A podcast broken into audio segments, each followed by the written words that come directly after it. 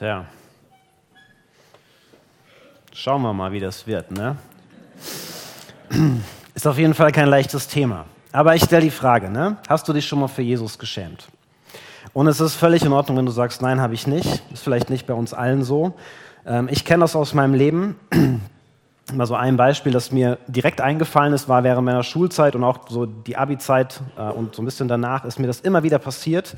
Für mich war immer klar, ich will mich nie so betrinken, dass ich am nächsten Tag nicht weiß, was war oder dass ich mich nicht mehr unter Kontrolle habe. Also Alkohol war okay, aber ich soll irgendwie noch die Kontrolle über mich haben. Das war mir irgendwie wichtig und es war mir wichtig, weil ich davon überzeugt war, dass Jesus das, dass Jesus das gut findet so.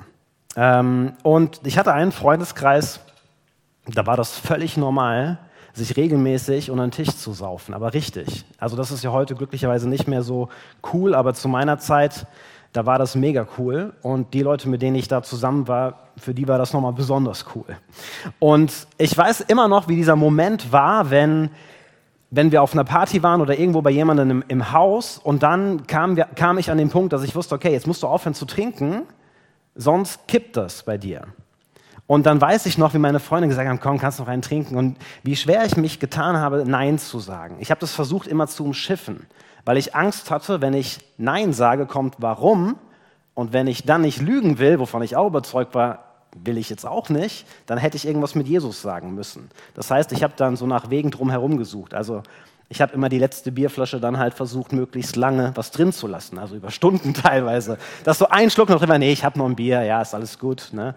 Ähm, oder äh, oder habe gesagt, ich habe meine Bierflasche woanders stehen lassen, ich hole die gleich mal und das, naja. Die Leute merken es ja auch irgendwann nicht mehr, wenn die selber ein bisschen was Intus haben. Ne? Aber ähm, ich habe das halt versucht zu umschiffen irgendwie. Und es ist doch schon seltsam, dass wir uns manchmal so schwer tun, zu sagen, dass wir etwas tun, weil wir das aufgrund unseres Glaubens tun, weil wir mit Jesus leben. Und ich glaube, das kann ganz unterschiedlich aussehen. Für den einen ist es ganz anders als für die andere. Ja, es kann sein, dass wir zum Beispiel ganz bewusst in einem Gespräch verschweigen, dass wir zu Jesus gehören. Aber es gibt eben auch diese so subtilere Wege, sage ich mal, wo wir uns dann auch selbst so ein bisschen sagen können, ja, ist ja nicht ganz so. So zum Beispiel, wir versuchen bestimmte Wörter zu umschiffen. Ja, jemand fragt dich Sonntag, fragt dich, hast du Sonntagmorgen Zeit? Nee, habe ich schon einen Termin. Äh, oder was anderes. Statt einfach zu sagen, ich gehe in den Gottesdienst. Man vermeidet das Wort dann lieber. Ähm, oder du versuchst dein Verhalten in bestimmten Situationen so anzupassen oder zu verändern, dass andere nicht auf die Idee kommen könnten, also so, so, so, eine, so ein Triggerverhalten, sage ich mal. Man mischt sich irgendwo ein und sagt was über Jesus oder vielleicht was ganz anderes, sodass anderen das nicht auffällt, dass ich Jesus nachfolgen könnte und sie eventuell nachfragen könnten. Ja, oder du kennst solche Situationen, in denen du ungern was zum Thema beiträgst, auch wenn du gefragt wirst, weil du Sorge hast, dass dann eine Nachfrage kommen könnte. Ja, und vielleicht kennst du auch diese Situationen, wo das dann da verbunden mit der Sorge ist, dass andere vielleicht über dich reden, hinter deinem Rücken, wenn du dann weg bist. Ja, oder dass sie sich denken, wie altmodisch ist er denn, auch wenn sie es dir vielleicht nicht sagen. Ja, wie kann man nur so über Geld denken? Wie kann man nur so über Sexualität denken? Wie kann man nur denken, dass es wichtig ist, um Vergebung zu bitten? Ist doch völlig egal, wenn der andere ein Problem mit mir hat und weil ich dem was gemacht habe. Ja, vielleicht gibt es auch Menschen in deinem Freundeskreis oder auf der Arbeit, wo du, wo du dir denkst, wenn ich denen sagen würde, dass ich an die Auferstehung glaube, also dass ich mal auferstehen werde, so richtig, ne? dass du davon überzeugt bist, dass es Gott oder Jesus wirklich gibt, gibt, dass die dich dann belächeln würden. Und deswegen sagst du lieber nichts. Ja, vielleicht geht es auch gar nicht so sehr darum, was du sagst. Wir verbinden das ja oft nur mit Sagen, ne? aber vielleicht hat es auch was mit Mitmachen zu tun. Also so Momente, wo du versuchst, durch die Art und Weise, wie du dich in einer Gruppe verhältst, die machen was und du hältst dich so ein bisschen zurück, aber du versuchst so ein bisschen unter dem Radar zu bleiben, nicht aus der Reihe zu fallen. Also irgendwie nicht mitzumachen, aber auch nicht aufzufallen. Und vielleicht kennst du das aus deinem Leben als Christ. So Momente, wo du dich schämst, weil das hat was mit Schämen zu tun. Und ich gehe jetzt einfach mal davon aus, dass wenn du das kennst, dass du das eigentlich auch nicht willst. Ja, dass du schon dich fragst, warum ist das denn so? Wie kann ich denn damit umgehen? Und dass du vielleicht auch damit kämpfst. Und wenn du zu diesen Menschen gehörst, ja, dann bist du heute Morgen richtig. weil in dem Bibeltext, den wir uns heute Morgen anschauen wollen, geht es genau um dieses Thema. Wir starten heute mit einer Predigtreihe über den zweiten Brief, den Paulus an Timotheus geschrieben hat. Und vielleicht mal ein paar Hintergrundinformationen dazu, damit wir uns so ein bisschen reinfühlen können, was da so Sache war. Timotheus war ein junger Christ, ja, der, der war viel mit Paulus unterwegs gewesen. Paulus war so der, war so der Superstar, sage ich jetzt mal, für die Menschen damals. Also Paulus hätte das nie von sich selbst gesagt, aber viele haben zu Paulus aufgeschaut, haben gesagt, das ist unser Vorbild. Und als Paulus diesen Brief an Timotheus schreibt, da kannten die sich schon ein bisschen länger. Ja, Timotheus war schon in einer leitenden Rolle in der Gemeinde unterwegs, aber im Vergleich zu Paulus war er dann trotzdem noch sehr jung. Und der war auch noch nicht so lange Christ wie Paulus. Und der war auch von seinem Charakter total anders. Wenn wir uns mal die Briefe anschauen oder das, was wir über Timotheus finden, dann, dann merken wir, Timotheus, der war eher so ein Schüchterner, so ein Zurückhaltender, ein bisschen unsicher in seinem Glauben. Und der war harmoniebedürftiger als ein Paulus. Also der war ganz anders als ein Paulus. Eher zurückhaltend, ängstlich und nicht mutig und selbstbewusst. Und an diesen jungen Christen schreibt jetzt Paulus diesen Brief. Und das ist einer seiner letzten Briefe. Vermutlich sogar der letzte Brief, den er geschrieben hat, bevor er hingerichtet worden ist. Und als er diesen Brief geschrieben hat, wusste Paulus ja das auch. Also er wusste, dass er hingerichtet wird. Das war nichts, was für ihn überraschend kam. Er wusste, meine Zeit ist bald zu Ende. Und das sind sozusagen seine letzten Worte an diesen jungen Menschen, an diesen jungen Christen, den er total ins Herz geschlossen hat. Das Letzte, was er ihm mit auf den Weg geben will. Deswegen haben wir die Reihe das Vermächtnis genannt. Es ist so das, was ihm noch wichtig war, diesem jungen Menschen mitzugeben. Und ja, mit diesen Dingen, die er ihm mitgeben will, setzen wir uns in den Predigten jetzt ein bisschen auseinander. Und eins der ersten Dinge, die Paulus Timotheus schreibt, ist folgendes. Schäme dich also nicht, als Zeuge für unseren Herrn aufzutreten und schäme dich auch nicht für mich, weil ich seinetwegen in Haft bin. So, Paulus kannte Timotheus schon lange. Zehn Jahre waren die auf jeden Fall miteinander unterwegs gewesen. Und wenn man so, jemanden so lange kennt, dann weiß man, wie jemand tickt, dann weiß man, wie jemand ist. Und Paulus wusste, Timotheus ist so gestrickt, dass er mit solchen Situationen zu kämpfen haben würde. Da würden Situationen kommen, wo Timotheus sich für seinen Glauben schämt. Und deswegen erinnert Paulus ihn daran, du hast keinen Grund, dich zu schämen. Schäm dich nicht dafür, Zeuge für Jesus zu sein. So drückt er das aus. Zeuge sein, was heißt das? Das heißt, nicht zu verschweigen, dass er zu Jesus gehört, auch nicht zu verschweigen, was er glaubt, und sich auch nicht dafür zu schämen, dass er so lebt, wie es diesen Überzeugungen entspricht. Und er schreibt weiter, sei vielmehr bereit, mit mir für die gute Nachricht zu leiden. Gott gibt dir die Kraft dazu. Ja, statt sich zu schämen, soll Timotheus bereit sein zu leiden. Also es gibt schon diese Situation in unserem Leben, wo wir zwischen zwei Dingen hin und her gerissen sein werden. Da wird es das geben, dass wir uns vielleicht dafür schämen und nichts sagen oder dass wir etwas sagen und vielleicht erleben, dass das unangenehm wird. Paulus weiß, wenn Timotheus zu seinen Überzeugungen steht, wenn er davon erzählt, wenn er danach handelt, danach lebt, ja, dann kann das dazu führen, dass das unangenehm wird, vielleicht sogar schmerzhaft wird. Und ich denke nicht, dass Paulus direkt an Verfolgung gedacht hat, sondern also er wusste, dass das passieren kann, aber darum geht es ihm erstmal gar nicht, sondern ihm geht es darum, es war in dem damaligen Kontext ganz klar. Also allen Menschen war klar, was etwas war, wofür man sich schämen sollte und was etwas war, was ehrbar ist, was gut ist. Ja, also wenn du damals stark warst, wenn du vertreten hast, dass mutig sein was Gutes ist, dass weise sein etwas Gutes ist, großzügig sein. Das waren Werte, die mit Ehre in Verbindung gebracht werden. Ist heute ja übrigens nicht anders. Ne? Also das ist nichts, wofür man sich schämen müsste. Aber so Dinge wie Schwachheit, so Dinge wie Selbstlosigkeit oder Torheit, ja, also man nannte das, das war das Gegenteil von weise. Heute würden wir sagen, wenn jemand sich dumm verhält, nicht schlau verhält. Wenn man so lebte und dann auch noch sagte, dass das gut ist, dann war das eigentlich ein Grund, sich zu schämen. Das war nicht angesehen. Dafür konnte man kein Lob erwarten, wenn man vertrat, dass das gut ist, selbstlos zu sein oder zu seiner Schwachheit zu stehen. Die Sache ist aber, und das merkt ihr jetzt vielleicht schon, der Glaube an Jesus ist mit solchen Werten verbunden. Nicht nur, aber eben auch. Ja, Paulus schreibt an anderer Stelle, für viele Menschen ist der Tod von Jesus am Kreuz eine Torheit. Das schließt sich uns einfach nicht. Klingt einfach nur dämlich. Für die Juden war klar, ein Messias musste stark sein. Ja? Und ein toter Messias kann auch gar kein Messias sein. Jesus war am Kreuz gestorben, das war ein schwacher Mensch. Der war auf eine schandvolle Weise gestorben, da konnte man sich nur für schämen. Das war nichts Ehrvolles. Der ist noch nicht mal für eine ehrvolle Sache gestorben, im Kampf oder im Aufstand gegen den Feind.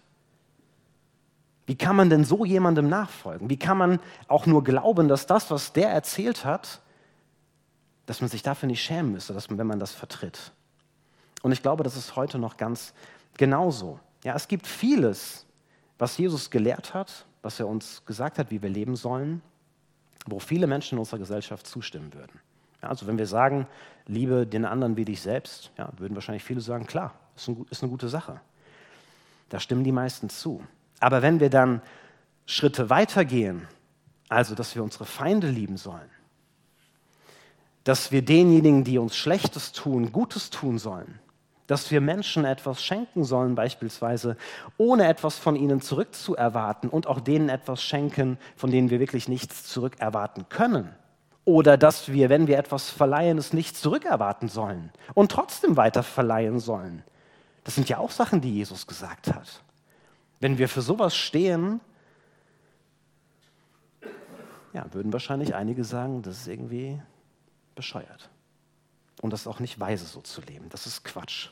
Das ist vielleicht sogar unverantwortlich, gerade wenn es um das Thema Geld geht. Ja, es ist dumm, nicht anzusparen, alles, was ich habe, alles anzulegen. Jesus hat was anderes gesagt. Es ist dumm, wenn du versuchst, alles anzusparen, weil du weißt nicht, was morgen sein wird. Mach heute was Gutes damit. Ja, und ich glaube, damals wie heute, es wird immer Menschen geben, die sich denken, so kann man doch nicht leben, das ist unverantwortlich. Und dann kommt ja noch dazu, dass Paulus im Gefängnis saß wegen seinem Glauben. Und ich weiß nicht, wie ihr das so seht, aber damals wie heute, Gefängnis ist keine ehrbare Sache. Also wer für etwas ins Gefängnis kommt, ist eigentlich klar, das kann nichts Gutes gewesen sein. Und jetzt versetzt euch mal in Timotheus Lage. Paulus und er teilen dieselben Überzeugungen. Timotheus lebt so wie Paulus und die anderen wussten das ja. Sie wussten, dass er das vertritt. Und natürlich hat sich ein Timotheus gefragt, was denken denn die anderen von mir? Und vermutlich wurde er für so manche Überzeugung, die er hatte, belächelt und nicht ernst genommen. Und vermutlich gab es auch Menschen, die gesagt haben, das kannst du doch nicht ernsthaft vertreten. Und dann wussten diese Menschen ja auch noch, du kannst es nicht vertreten, weil am Ende landest du im Gefängnis wie im Paulus. Und das ist ja noch schlimmer. Wie kann man etwas vertreten, wofür man im Gefängnis landet? Ja, Paulus schreibt weiter, er, also Jesus, hat uns gerettet und dazu berufen, zu seinen Heiligen zu gehören. Das geschah nicht etwa aufgrund unserer Taten, sondern aus seinem eigenen Entschluss. Und aus der Gnade, die er uns schon vor ewigen Zeiten in Christus Jesus geschenkt hat.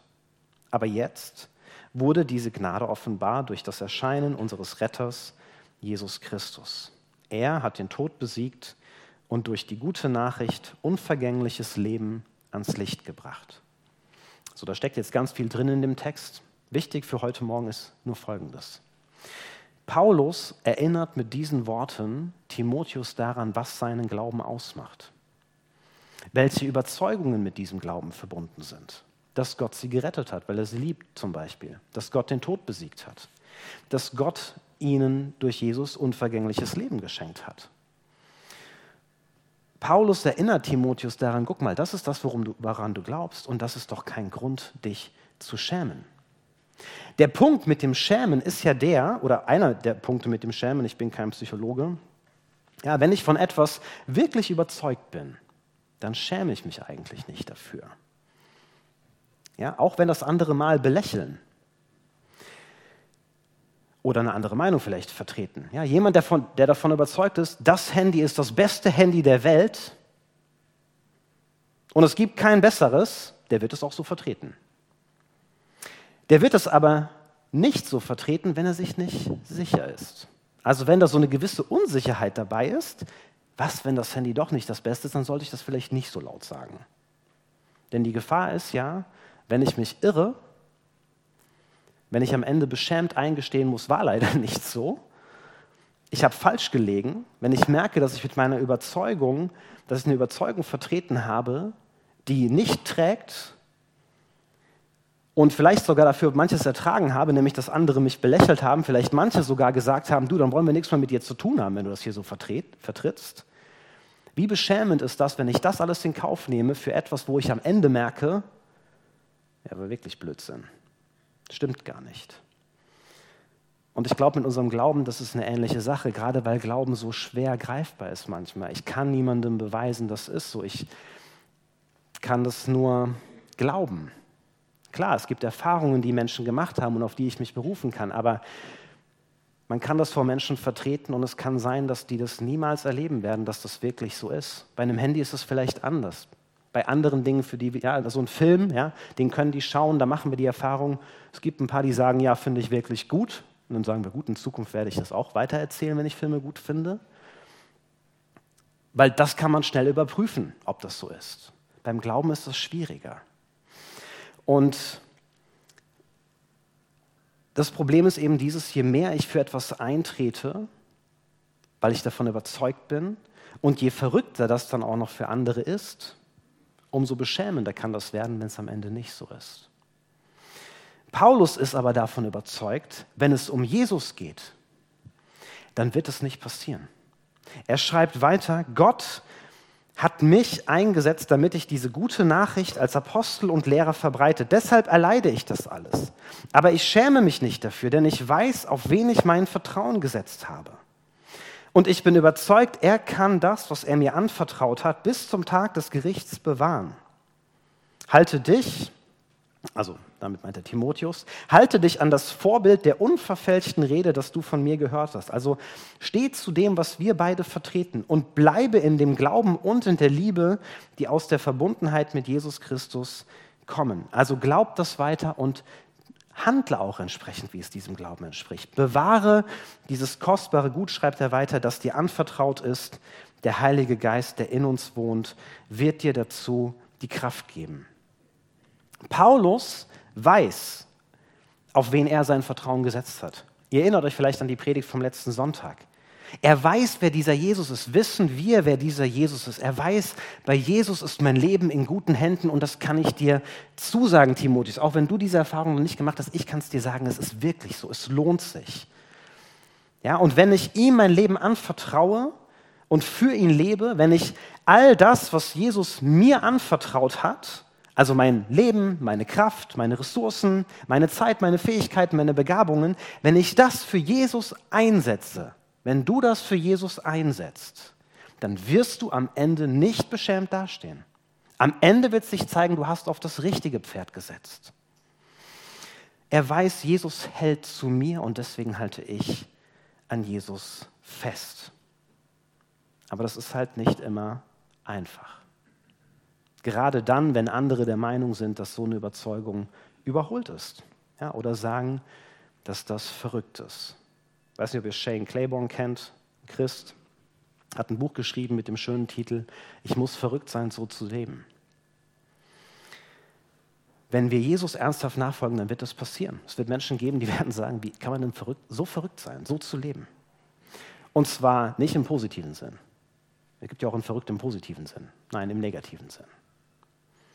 Das werden Menschen denken und das kann uns unsicher machen. Und das kann dazu führen, dass wir uns dafür schämen. Und deswegen erinnert Paulus Timotheus daran, du hast keinen Grund, dich zu schämen. Weil er zutiefst davon überzeugt ist und das auch schon erlebt hat, am Ende wird sich zeigen, dass wir nicht beschämt dastehen werden. Am Ende wird sich zeigen, wir haben den richtigen Weg mit unserem Leben gewählt. Wir haben auf das Richtige gesetzt, auf Jesus. Das versucht Paulus seinem diesem jungen Freund, den er hat, auch mit auf den Weg zu geben. Und jetzt kommen wir zu uns heute. Wie können wir denn vielleicht damit umgehen, wenn wir merken, dass wir uns für unseren Glauben schämen? Zunächst einmal stelle ich etwas fest an diesem Text, was mich sehr erleichtert, tatsächlich. Timotheus war zehn Jahre mit Paulus unterwegs gewesen und er war schon länger Christ. Er war mittlerweile in der Gemeindeleitung, vielleicht sogar als der Leitende. Und er hat immer noch mit diesem Thema zu kämpfen. Krass, oder? Der hat immer noch damit zu kämpfen, dass er sich für seinen Glauben schämt. Das war zumindest kein Thema, das kein Thema für ihn war. Ja, sonst hätte Paulus das nicht angesprochen. Er kannte ihn ja. Und wisst ihr was, das beruhigt mich. Ich muss mich nicht dafür schämen, dass ich mich auch mal für meinen Glauben schäme. Um es mal so zu sagen. Selbst wenn das vielleicht jahrelang ein Thema ist. Für Timotheus war das ein Thema und Paulus lässt ihn deswegen nicht fallen. Paulus spricht ihm auch nicht seinen Glauben ab deswegen. Ja, weil du, weil du dich schämst, glaubst du nicht richtig. Paulus spricht ihm Mut zu. Und er erinnert ihn daran, guck mal, was dein Glaube ausmacht. Und ich vermute, Paulus hat das öfter bei Timotheus gemacht. Immer wieder erinnert er ihn daran, guck mal, du musst dich nicht dafür schämen. Und damit sind wir beim nächsten Punkt. Warum muss er sich denn nicht schämen? Ich denke, bei diesem ganzen Thema mit der Scham stellt sich ja die Frage, wer definiert eigentlich, wofür man sich schämen muss und wofür nicht? Wer sagt denn, was jetzt eine Sache ist, für die man sich schämen muss? Menschen definieren das völlig unterschiedlich. Ist euch das mal aufgefallen? Je nachdem, zu welcher Gruppe du gehörst oder zu welcher Kultur, gibt es Dinge, für die man sich schämen muss und andere, die ehrbar sind. Und das kann auch, völlig, kann auch ganz andersrum sein. Ja, das hat was mit unseren Überzeugungen zu tun als Menschen. Also das ist etwas, was wir als Menschen auch konstruieren, sage ich jetzt mal. Wir haben gewisse Überzeugungen von unserem Leben, in unserer Kultur, in unserer Gruppe, in der wir uns bewegen, von dem, was gut und was schlecht ist. Und Paulus erinnert Timotheus daran, guck mal, du glaubst doch an Gott. Und Paulus weiß, wenn, Gott, äh, wenn Timotheus wirklich versteht, wie dieser Gott ist und wer dieser Gott ist, wer Jesus ist, wenn er erkennt, wie mächtig Jesus ist, wenn er das realisiert, je mehr das in sein Herz reinsackt, umso mehr wird sich dieser innere Kompass, so nenne ich das mal, wofür man sich schämen muss und wofür auch nicht, neu ausrichten.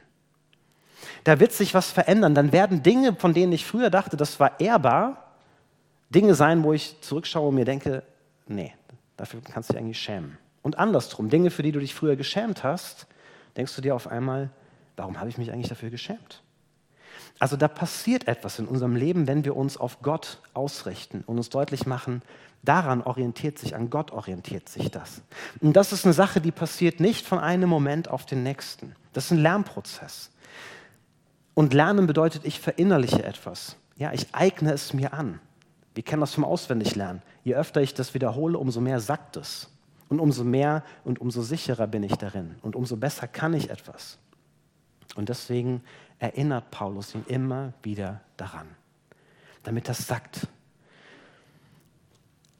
Paulus schreibt, bewahre dieses kostbare Gut, das dir anvertraut ist. Der Heilige Geist, der in uns wohnt, wird dir die Kraft dazu geben. Mit dem kostbaren Gut ist Jesus gemeint, die Botschaft von Jesus, all das, was damit zusammenhängt. Und das zu bewahren heißt, ich behalte es in mir. Ich sorge dafür, dass es in mir Fuß fasst, dass ich es auswendig weiß dass ich es mir vor Augen führe. Ja, das kann sehr unterschiedlich sein, wie wir das machen, aber wir brauchen das, weil das unsere Überzeugung stärken wird. Ja, kann ich in der Bibel lesen oder ich lasse mir von anderen Christen erzählen, was sie mit Jesus erlebt haben, dass dieser Glaube wirklich nicht enttäuscht, dass er am Ende nicht beschämt. Vielleicht Autobiografie lesen von bekannten Christen. Vielleicht suchst du dir auch einen Text, den du immer wieder liest, der dich immer wieder daran erinnert, dass das, woran du glaubst, nichts ist, wofür du dich schämen brauchst. Ich höre gerade immer wieder ein Lied, hm, das kennt ihr vielleicht, wie schön dieser Name ist. Und ich finde das saustark.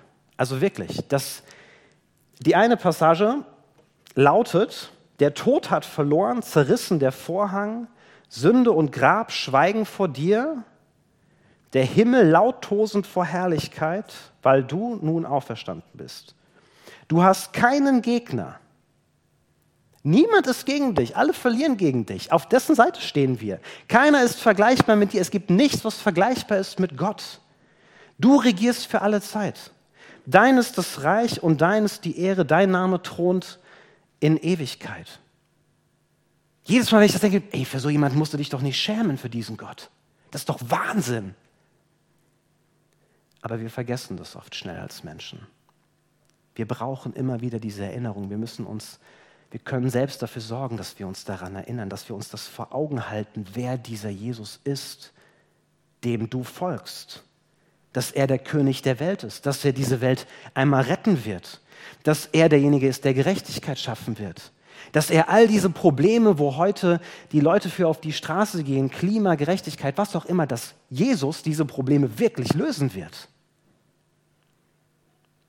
dass er der Einzige ist, der uns zeigen kann, wie ein gutes Leben funktioniert und auch der Einzige ist, der uns dabei helfen kann, dass wir das leben können. Und ich glaube, je mehr das in unser Herz sackt, je mehr wir uns das bewusst machen, uns gegenseitig daran erinnern, uns das vor Augen halten, umso weniger werden wir uns auch dafür schämen. Das hängt miteinander zusammen. Umso weniger werden wir uns dafür schämen, dass wir so leben, wie Jesus es sich vorstellt. Wir haben keinen Grund, uns zu schämen. Und wie gesagt, ich denke, wir brauchen diese Erinnerung auch heute. Und ich denke, eine Sache, die uns auch helfen kann, ist vielleicht so kleine Schritte zu gehen, die uns helfen, das einzuüben, dass wir uns nicht schämen brauchen. Dass wir nicht unter dem Radar fahren. Ja, dass wir vielleicht, wenn, wenn dich ein guter Freund, dir ein guter Freund erzählt, dass er kein, der kein Christ ist und sagt dir, hey, mein Leben ist gerade richtig schlecht, mir geht es gerade nicht gut, ja, dass du nicht ihm einfach nur sagst, hey, wird auch wieder besser, wird schon, sondern dass du sagst, hey du, ich bete für dich, weil ich davon überzeugt bin, dass Gott es gut mit dir meint und dass Gott dir irgendwie helfen kann in der Situation.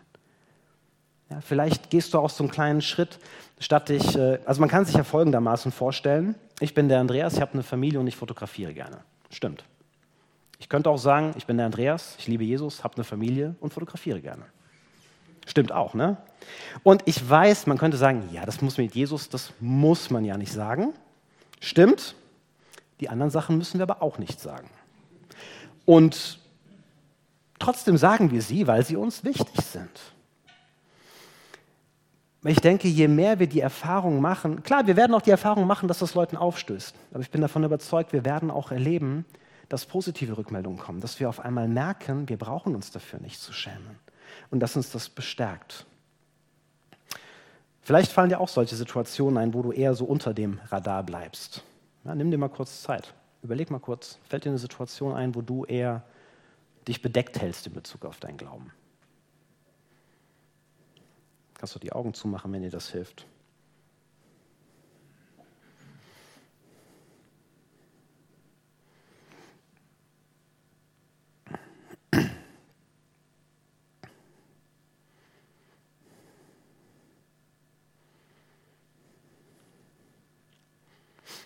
Vielleicht ist dir was eingefallen. Und ich will dir Mut machen, wenn nicht, kannst du auch noch im Gottesdienst nochmal überlegen. Überleg mal, wie du in Zukunft in dieser Situation vielleicht ein bisschen wegkommst von unter dem Radar bleiben zu ein bisschen in den Radarbereich. So dass eventuell was kommen könnte von anderen. Und vielleicht ist es einfach die einfache Sache, dass du sagst, jedes Mal, wenn ich mich vorstelle, dann sage ich dazu, dass ich Jesus liebe oder ihm nachfolge. Ich habe mir irgendwann mal gedacht, wie komisch es ist, dass in meinem Profil auf Insta nichts darüber steht, dass ich äh, Jesus nachfolge. Und ich habe dann da überlegt, soll ich das jetzt reinschreiben? Ich habe da echt rumgemacht. Und dann habe ich mir irgendwann gedacht, was ein Quatsch. Warum schämst du dich dann dafür, dass du zu Jesus gehörst, dem König dieser Welt? Das kannst du doch da reinschreiben. Das ist doch eigentlich eine mega Sache. Bewahre dieses kostbare Gut, das dir anvertraut ist. Der Heilige Geist, der in uns wohnt, wird dir die Kraft geben. Wir kommen zum Schluss. Der Punkt, der mir hier nochmal wichtig ist, warum ich diesen Vers nochmal rausgreife, ist, der macht deutlich, wir schaffen das nicht aus uns selbst heraus, diese Schritte. Wir brauchen den Heiligen Geist. Der gibt uns die Kraft dafür. Und das Gute ist, Jesus hat uns den Heiligen Geist gegeben. Ja, wir können einen Teil dazu beitragen, indem wir uns das in Erinnerung rufen, aber wir brauchen den Heiligen Geist. Ja, durch ihn gibt Jesus uns die Kraft dazu, dass wir uns auch immer wieder daran erinnern können und auch anders handeln können. Und deswegen vielleicht noch folgende Idee, wenn du in so einer Situation steckst, wo du merkst, jetzt könnte ich was sagen oder jetzt könnte ich was tun. Ich lasse es aber lieber.